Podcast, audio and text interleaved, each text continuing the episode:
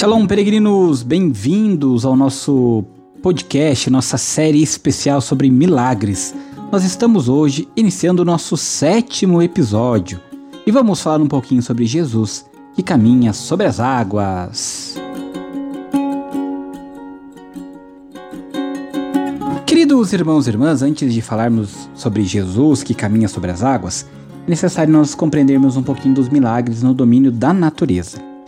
Existem milagres que se realizam no homem e milagres que ocorrem no domínio da natureza, isto é, nos objetos e nos elementos da natureza.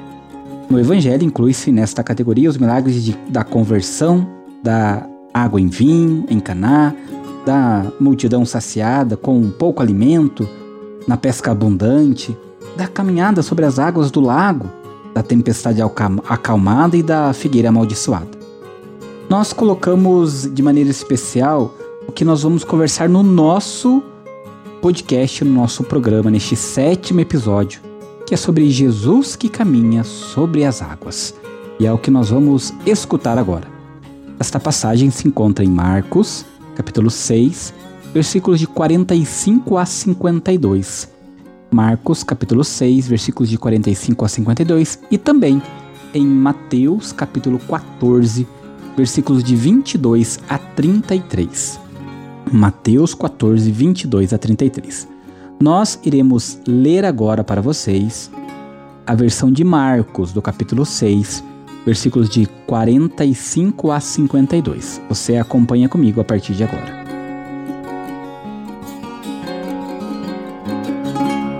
E imediatamente, em seguida, ele obrigou os discípulos a embarcarem e a irem adiante dele para outra margem, frente a Betsaida, enquanto ele despedia o povo.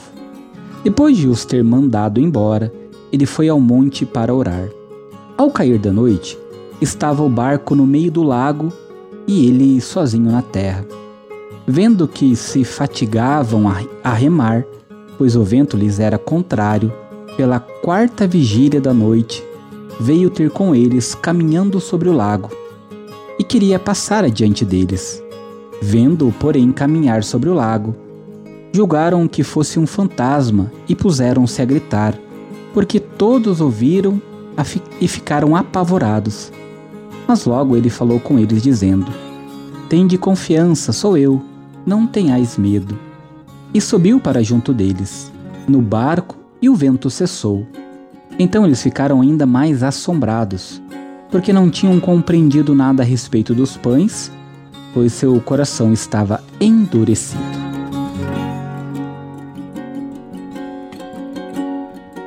Queridos irmãos e irmãs, para compreender de fato esta passagem que nós acabamos de escutar, é necessário entender que a antiguidade pagã considerava que certas pessoas se achavam acima dos poderes da natureza, como os deuses e semideusas, e atribuíram-se a estes dotes ora a magia, ora a forças divinas.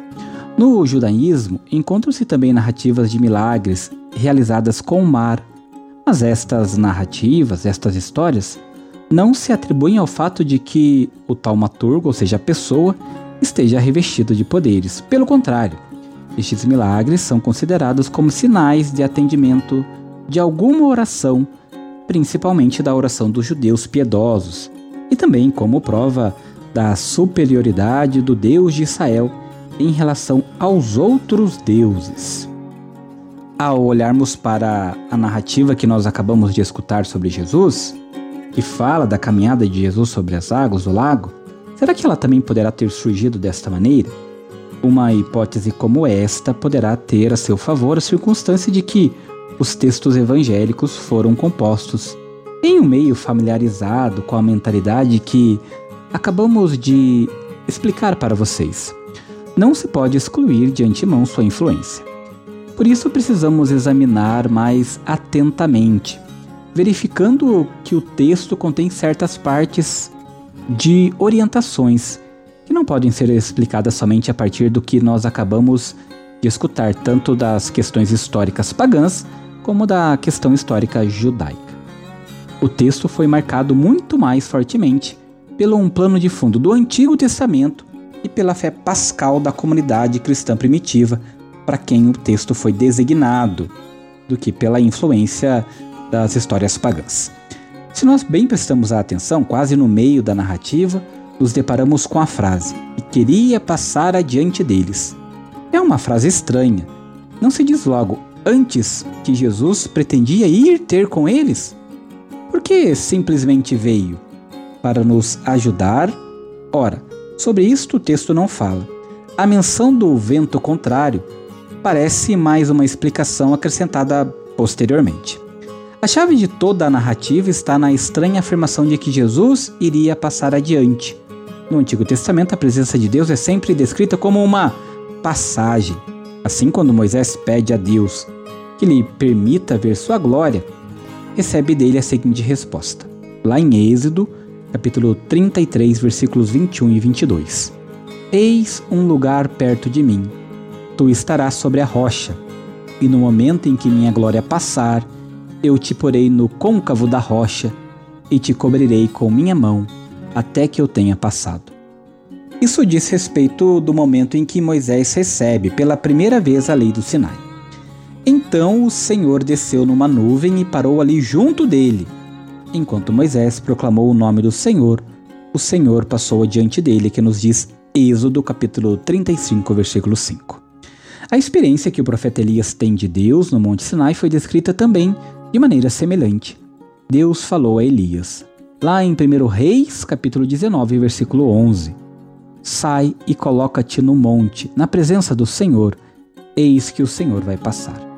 Com relação ao nosso tema, apenas uma coisa nos importa: o aparecimento do Senhor.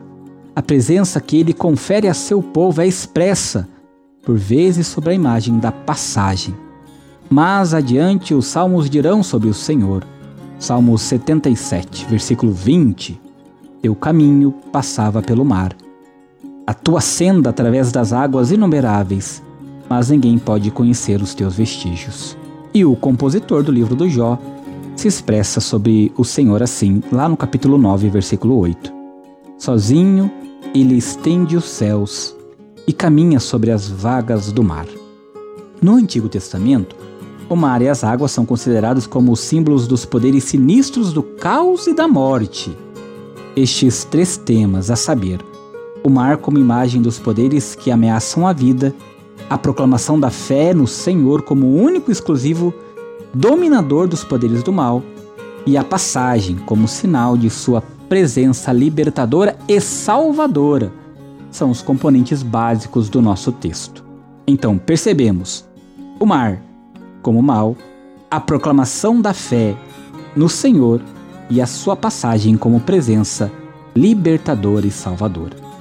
Através da existência de outros elementos, percebe-se que o próprio texto procura levar-nos a esta compreensão, pois Jesus fala aos discípulos com uma frase de três momentos: Tende confiança, sou eu, não tenhais medo. O primeiro membro da frase aparece como fórmula de encorajamento. O segundo elemento que nós compreendemos aqui é a expressão sou eu. E o convite a não temerem nos indicam de novo o pano de fundo do Antigo Testamento. O Senhor se revela a Moisés lá em Êxodo capítulo 3, versículo 14. Eu sou aquele que estou presente, a vosso favor. E no tempo calamitoso do exílio de Israel, ouve estas palavras: Eu sou o Senhor, e fora de mim não há nenhum outro. É o que nos diz o profeta Isaías, capítulo 43, versículo 11. Todas essas citações pertencem a um conjunto bem definido de motivos do Antigo Testamento, qual seja o da aparição, da epifania do Senhor. De acordo com este, estes textos, quando ele aparece, é para se manifestar como o Senhor e Salvador.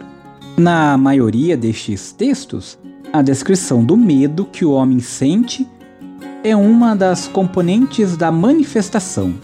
Este medo também se chama e se acha expresso em nossa narrativa que nós escutamos. É a ele que se refere o último membro da frase pronunciada por Jesus e corresponde, sob todos os aspectos, também ao estilo dos textos de Epifania não tenhais medo. Estas reflexões nos levam à seguinte conclusão: a narrativa refere-se ao milagre da caminhada de Jesus sobre o lago. Foi composta com base em tradições referentes à aparição do Senhor, mas esta narrativa não fala do Senhor, nem do povo, de sua aliança, e sim de Jesus e de seus discípulos. É importante nós compreendermos, queridos irmãos e irmãs peregrinos, que, se utilizando dos temas da Epifanias do Antigo Testamento, da manifestação do Senhor como fundamento, o nosso autor ele vai nos dar orientações a respeito de Jesus e muito mais coisas do que aquilo que está contido na confissão de fé do Antigo Testamento a respeito do Senhor como Deus. É uma história cristológica. Na forma como está no Evangelho de Marcos, ela termina com uma frase singular. Os discípulos ficaram sem nada entender. Esta ideia final só se encontra na redação de Marcos, que ouvimos, e corresponde em tudo à concepção fundamental do seu evangelho. A incompreensão dos discípulos nos mostra antecipadamente algumas coisas dos problemas que surgirão na vida da fé de todo cristão, mas também nos indica que, segundo Marcos, a passagem de Jesus sobre as águas no lago de Genezaré não foi entendida como uma demonstração que deveria conduzir-nos por vias argumentativas a uma compreensão necessária. O fundamento e o significado desta narrativa que acabamos de ouvir só podem ser compreendidos a partir da fé e na crença em Jesus ressuscitado.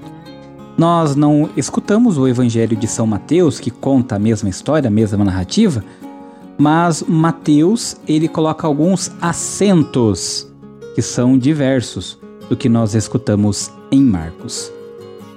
Mateus transforma o texto em uma narrativa a respeito dos discípulos. Como, por exemplo, nós vamos compreender que ele, ao ampliar os textos, ele nos relata como Pedro, descendo do barco, vai ao encontro do Senhor caminhando sobre as águas, e a ser assaltado pela dúvida, começa a afundar. O Senhor o segura e o salva. Mas Deus, como bem falei, transforma este texto num outro conceito. Nós deveríamos dizer que ele conferiu o selo de atualidade aos milagres de Jesus, um selo que o torna preciso também para a nossa própria vida pessoal. E com isto, ele nos faz muito mais do que se tivesse apenas conservado um relato à maneira de um registro diferente de São Marcos. Compreendidos um pouquinho mais neste nosso sétimo episódio da questão do milagre de Jesus caminhando sobre as águas, vamos nos preparando para compreendermos a ressurreição de Lázaro no nosso próximo episódio. Aguardo e espero vocês. Até lá, Shalom!